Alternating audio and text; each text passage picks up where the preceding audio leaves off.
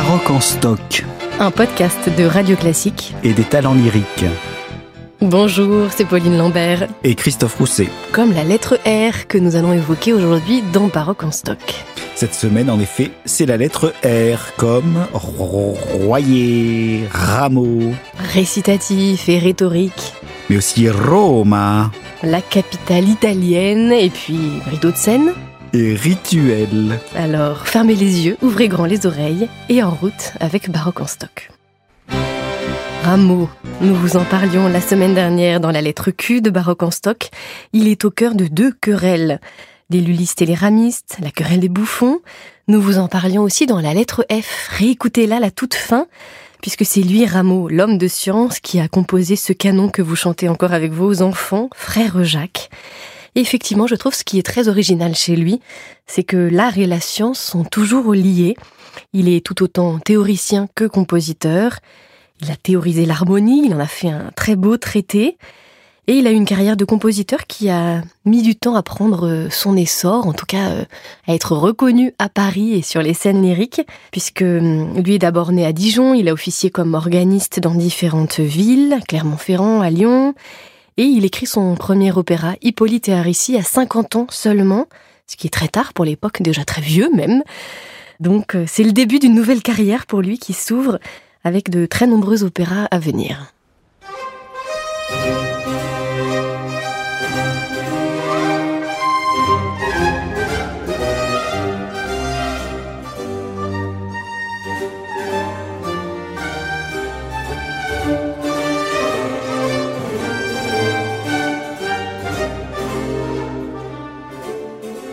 Rameau, c'est l'exemple exactement inverse d'un petit Mozart qui euh, compose très très jeune, qui fait le tour de l'Europe euh, en culotte courte et qui euh, fascine parce que à 36 ans, bah, il a déjà écrit tellement de choses et puis il disparaît, il retourne parmi les anges et c'est exactement le contraire. Imaginez un Rameau qui meurt à 36 ans, on aurait des pas pièces de clavecin.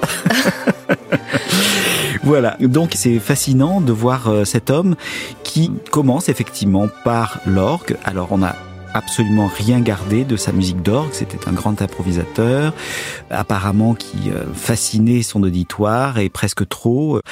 Souvent, les prêtres étaient obligés d'aller voir Rameau pour lui demander de mettre un petit peu euh, la pédale douce. Et euh, Rameau écrit très très jeune un premier livre de clavecin qui ne fera pas l'effet de la bombe estimée, j'imagine, puisqu'il retournera en province très vite.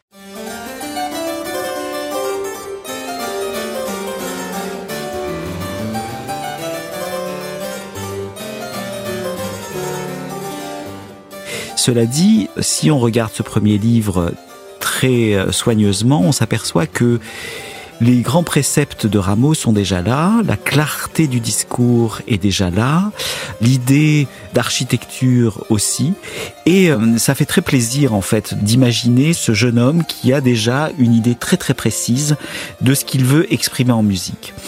Ce premier livre donc est une suite avec un prélude, une allemande, une courante, sarabande, gigue, etc. Donc c'est quelque chose de très très classique, disons un peu attendu par rapport à ce qu'on peut connaître d'un Louis Marchand ou d'une Elisabeth Jacquet de la Guerre qui construisent leur suite exactement de la même façon et les produisent à Paris de la même façon.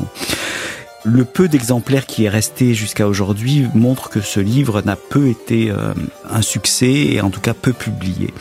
Ensuite, ce sont deux autres livres, 1724 et 1728, qui seront publiés et qui seront là, au contraire, des grands succès commerciaux qui vont donner lieu à diverses réimpressions et éventuellement même regravures, c'est-à-dire qu'on les plaques de cuivre étaient tellement usées qu'il a fallu les regraver et donc il y a quelques petites euh, variantes à cause justement de cette regravure.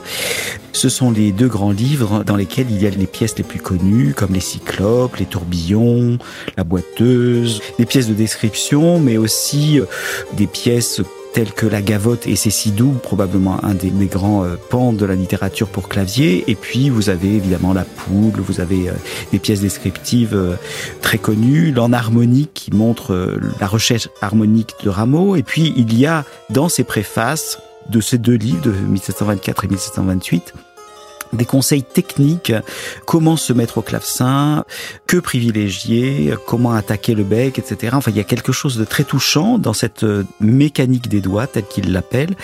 Et puis, il y a aussi dans la préface du livre de 1728, au contraire, une justification de ses choix harmoniques, et il dit qu'il s'est amusé même à introduire quelques petites fautes d'harmonie dans ce livre de clavecin. Donc, euh, c'est un jeu de piste un petit peu.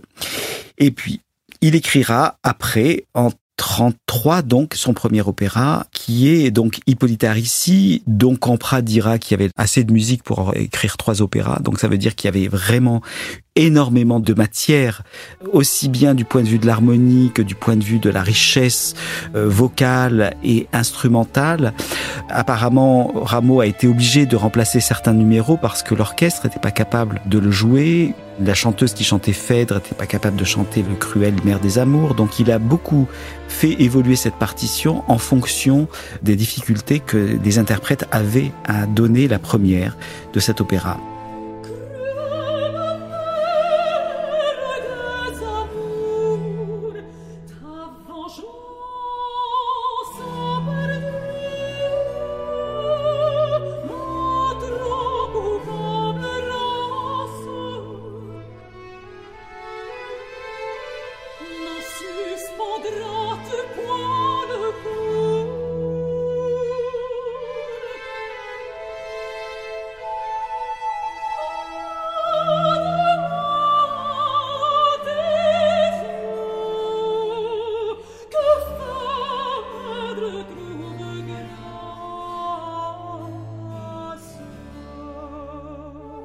On le sent à vous écouter, Christophe, que vous baignez littéralement dans la musique de Rameau, au sens propre comme au sens figuré, puisque Rameau vous accompagne, son portrait est présent euh, à vos côtés. Vous jouez sa musique, bien sûr, en tant que claveciniste, en tant que chef d'orchestre. Vous avez choisi le sous-titre de l'un de ses opéras, Les Fêtes des ou Les Talents lyriques pour le nom de votre ensemble. Et puis, bien sûr, vous avez écrit euh, deux ouvrages même consacrés à Rameau. Un petit livre pour les enfants, sur Rameau en version courte et puis un ouvrage, une très belle biographie chez Actes Sud consacrée à ce compositeur que vous adorez. Et puis à propos de Rameau qui s'est entièrement dédié à son instrument, le clavecin, qui a composé des pièces de clavecin, qui était lui-même claveciniste, voici ce qu'écrit l'un de ses amis, Alexis Piron. Toute son âme, tout son esprit était dans son clavecin. Lorsqu'il l'avait refermé, il n'y avait plus personne au logis, c'est dire à quel point Rameau était réputé pour avoir un caractère un peu sec, peut-être un peu difficile, voire avare, et euh, c'est aussi ce qui n'a pas aidé dans sa, hum, peut-être en tout cas dans sa carrière, dans sa conquête de Paris, c'est qu'il n'était pas très enrobant. Il n'était pas là pour faire des mondanités. En effet, c'était pas un homme de cour, et ça on le comprend en particulier dans le neveu de Rameau. On décrit un Rameau euh, plutôt revêche, pas très sympathique avec sa famille, euh, plutôt près de ses sous, en effet. Cela dit, Rameau a une telle fraîcheur, une telle jeunesse dans sa musique. C'est assez étonnant d'imaginer que ce monsieur de plus de 80 ans écrit les Boréades et qu'il y a euh, cette joie dans la musique, cette lumière. C'est parce que la lumière, euh, c'est justement l'esprit des lumières. C'est l'esprit du, du 18e siècle où on sent cette espèce de raison qui euh, domine tout et qui ordonne tout. Rameau dira à la fin de sa vie qu'il a regretté d'avoir écrit tellement de musique euh, au détriment d'écrits théoriques. Il aurait préféré être un grand scientifique plutôt qu'un musicien. Donc c'est assez paradoxal parce que aujourd'hui ces théories euh, sur l'harmonie des sphères semblent un petit peu fumeuses, mais la musique de Rameau reste incroyablement puissante et quelque part, on n'a jamais fini d'en faire le tour. Je dois dire que quand on est à l'intérieur d'un opéra comme Hippolyte ou comme euh, Zoroastre, on a l'impression d'être dans un monde kaléidoscopique. On a plein de portes à ouvrir, c'est tout le temps des découvertes. Et Rameau était un grand inventeur, il faut quand même le dire. Évidemment, il théorise l'harmonie, mais euh, il essaye des choses, il essaye les sons harmoniques à l'intérieur même de son orchestre, c'est-à-dire les recherches acoustiques qui ont été faites, il essaye de les mettre en œuvre dans sa propre musique. Et euh, c'est très très étonnant de voir combien l'orchestre de Rameau sonne différemment.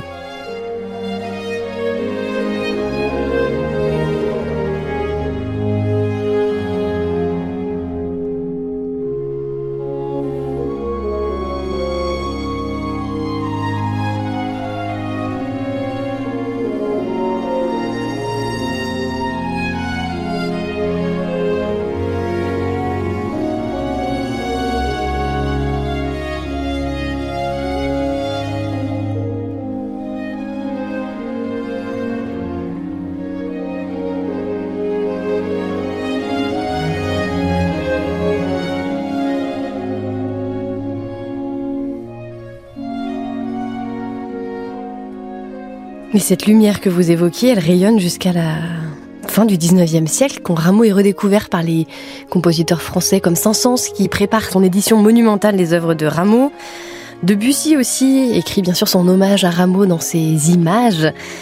On sent à quel point Rameau est la grande référence pour la musique française à la fin du 19e et au 20e siècle. Ce phare est toujours là. R comme Royer, Pancras Royer il faut opposer ou peut-être plutôt les mettre côte à côte, Rameau et Royer. Alors Royer, R comme Royer, c'est un compositeur moins connu, mais un compositeur qui lui était un homme de cour, qui lui était un homme sympathique, qui lui a eu un succès absolument incroyable de son vivant et qui n'était pas proie à la critique acerbe comme Rameau a pu l'être pendant toute sa carrière. Royer donc était un compositeur plus jeune qui est arrivé à Paris euh, au tout début du XVIIIe siècle et qui euh, a tout de suite écrit un opéra pour l'Académie royale de musique, alors que Ramos cassait les dents à la porte de l'opéra, il n'arrivait pas à pousser cette porte, et ça sera Pyrrhus. Et après Pyrrhus, Royer va être le grand musicien de la Pompadour et effectivement écrire Le pouvoir de l'amour, Zaïd, Almacis, qui sont des vraies merveilles qu'il faut découvrir. Moi, j'ai évidemment joué sa musique de clavecin, qui est une musique étincelante, qui n'a rien à voir avec celle de Rameau, bien que elle utilise les mêmes grands préceptes reprend aussi les ornements de la table d'ornement de Rameau. Mais il y a quelque chose d'extrêmement personnel, de très orchestral, au clavecin et il lui il passe de sa musique d'orchestre à la musique de clavecin de façon très fluide. C'est-à-dire qu'il transcrit à l'orchestre des pièces qu'il aura composées au clavecin et inversement. Donc il y a cette joie de faire de son clavecin un vrai orchestre ce que Rameau avait déjà un petit peu en idée mais au fond on sent chez Rameau essentiellement un héritage de l'école Couperin. Chez Royer, il y a quelque chose de neuf. Il fait exploser son instrument et essaye de le faire sonner au maximum avec des moyens euh, techniques tout à fait nouveaux.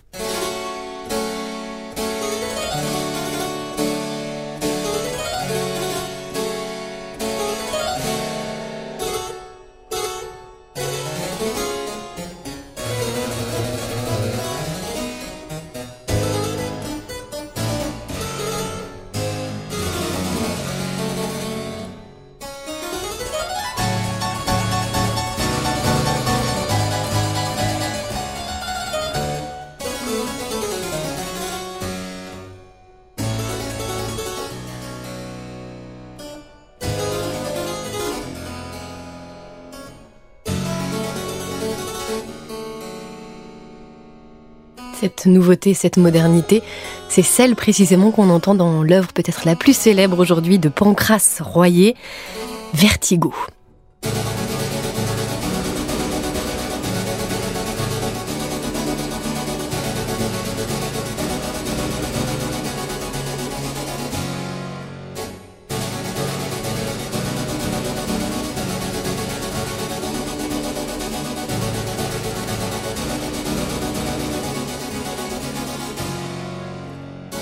Et Royer, effectivement, homme de cour, il avait ses entrées à l'opéra, il était lui-même chef d'orchestre à l'Académie royale de musique.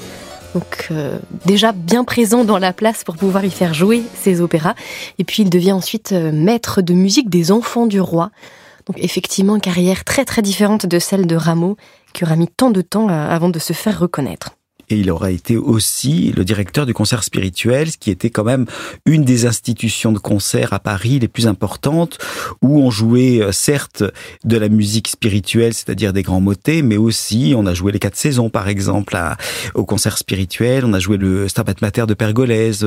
C'était un endroit où on entendait la musique en concert et c'était euh, fondamental que d'aller au concert spirituel quand on était parisien, c'était un rendez-vous obligatoire. Royer en était le directeur et quand il est mort prématurément, effectivement le concert spirituel s'est retrouvé orphelin et a beaucoup pleuré la disparition de Royer. R comme rhétorique et récitatif. Et oui, on en a longtemps parlé du récitatif et de son opposé l'aria en ouverture de baroque en stock à la lettre A. Le récitatif, c'est bien sûr ce qui s'oppose à l'air et à l'aria da capo. Le récitatif, on le retrouve dans tout l'opéra baroque, qu'il soit italien, français ou allemand. C'est vraiment le moment où l'action avance, où les personnages dialoguent, alors que l'air est un moment de pause, où ils expriment une passion, un sentiment. Et donc dans le récitatif, on doit sentir une vivacité, un naturel de la conversation auquel vous êtes très attaché, je crois, Christophe, surtout que vous accompagnez vous-même les récitatifs depuis votre clavecin, avec souvent un violoncelle ou une viole de gambe. Et donc, pas question pour un chanteur qui joue avec vous de s'étendre sur les récitatifs pour montrer toute la beauté de sa voix. Là, la logique est très différente.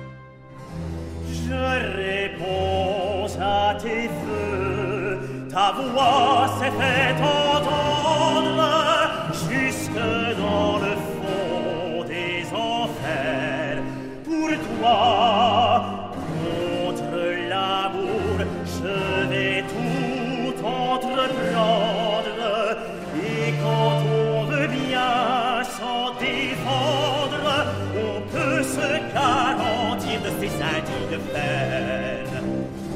En effet, euh, il s'agit effectivement d'être dans le air de rhétorique, il s'agit de réciter. Hein.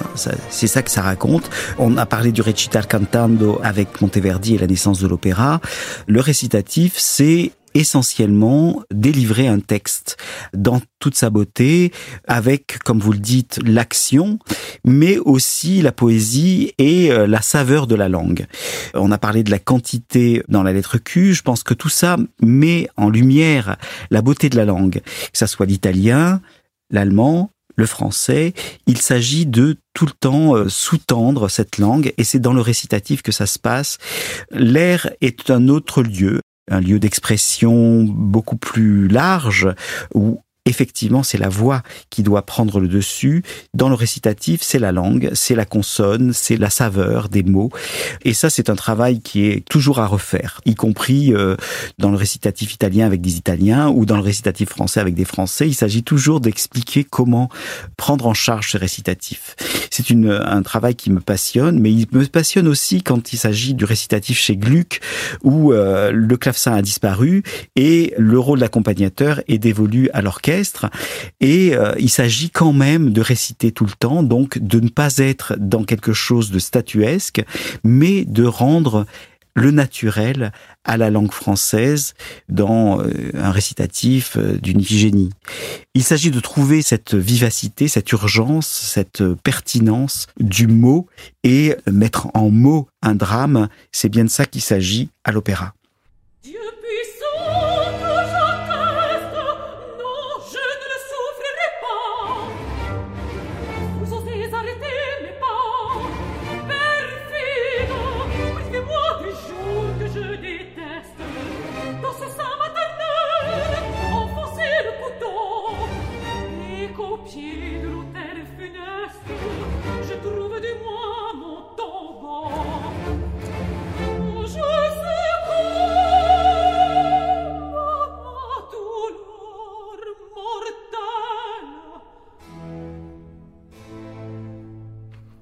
Et donc le récitatif renvoie directement à l'idée de la rhétorique, notion fondamentale euh, à l'époque baroque. Toute la musique est rhétorique.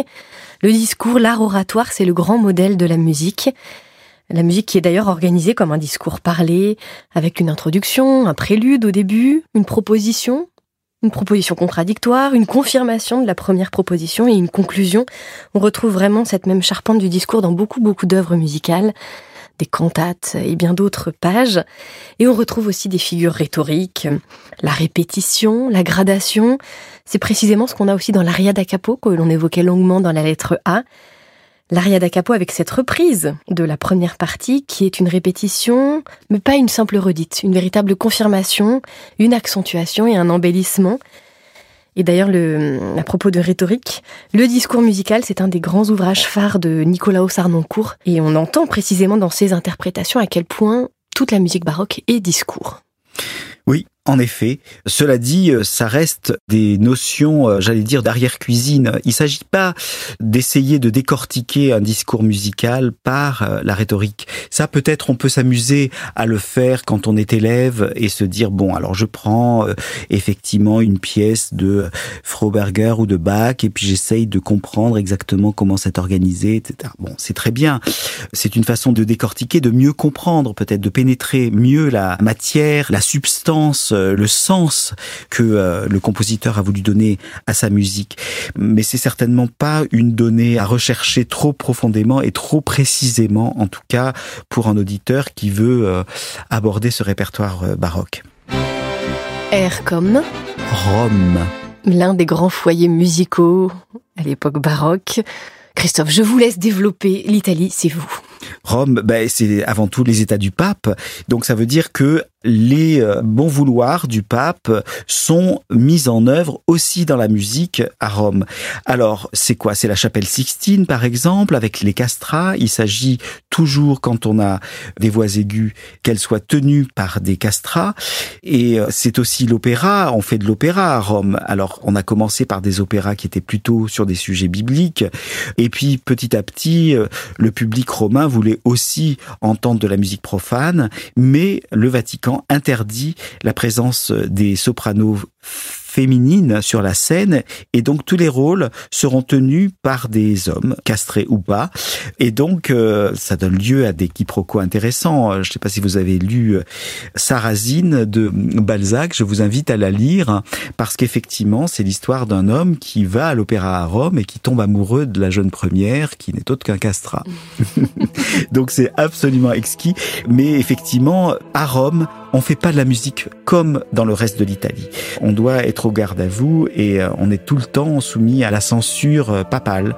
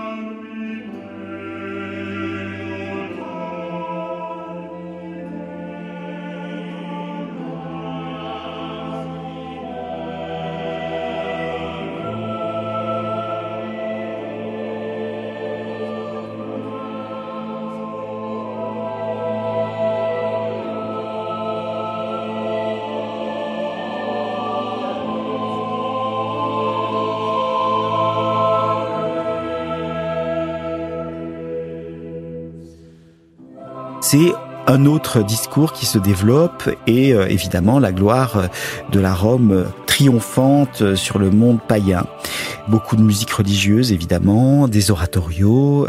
Et évidemment, les oratoriens sont à Rome. Et puis, on n'a pas parlé de Frescobaldi. Frescobaldi est l'organiste de Saint-Pierre. C'est un des grands génies de la musique. Euh, donc, Rome concentre une musique euh, constante et euh, qui met en scène aussi bien les cérémonies religieuses que la vie domestique, que la vie à l'opéra. Tout ça, ce sont des grands pans de la vie romaine au XVIIIe. Oui, le pape est jaloux de cette musique, jaloux de garder aussi les secrets de cette musique. Il y a cette anecdote, bien sûr, très célèbre à propos du jeune Mozart qui avait une dizaine d'années, qui assiste à une représentation du Miserere d'Allegri euh, à Rome, dans les États papaux, et qui transcrit, qui aurait transcrit de mémoire toute cette œuvre qui n'était jamais sortie, dont le manuscrit n'avait jamais euh, franchi les portes de Rome, parce que voilà, le pape voulait garder la main mise sur cette musique et l'exclusivité sur cette musique.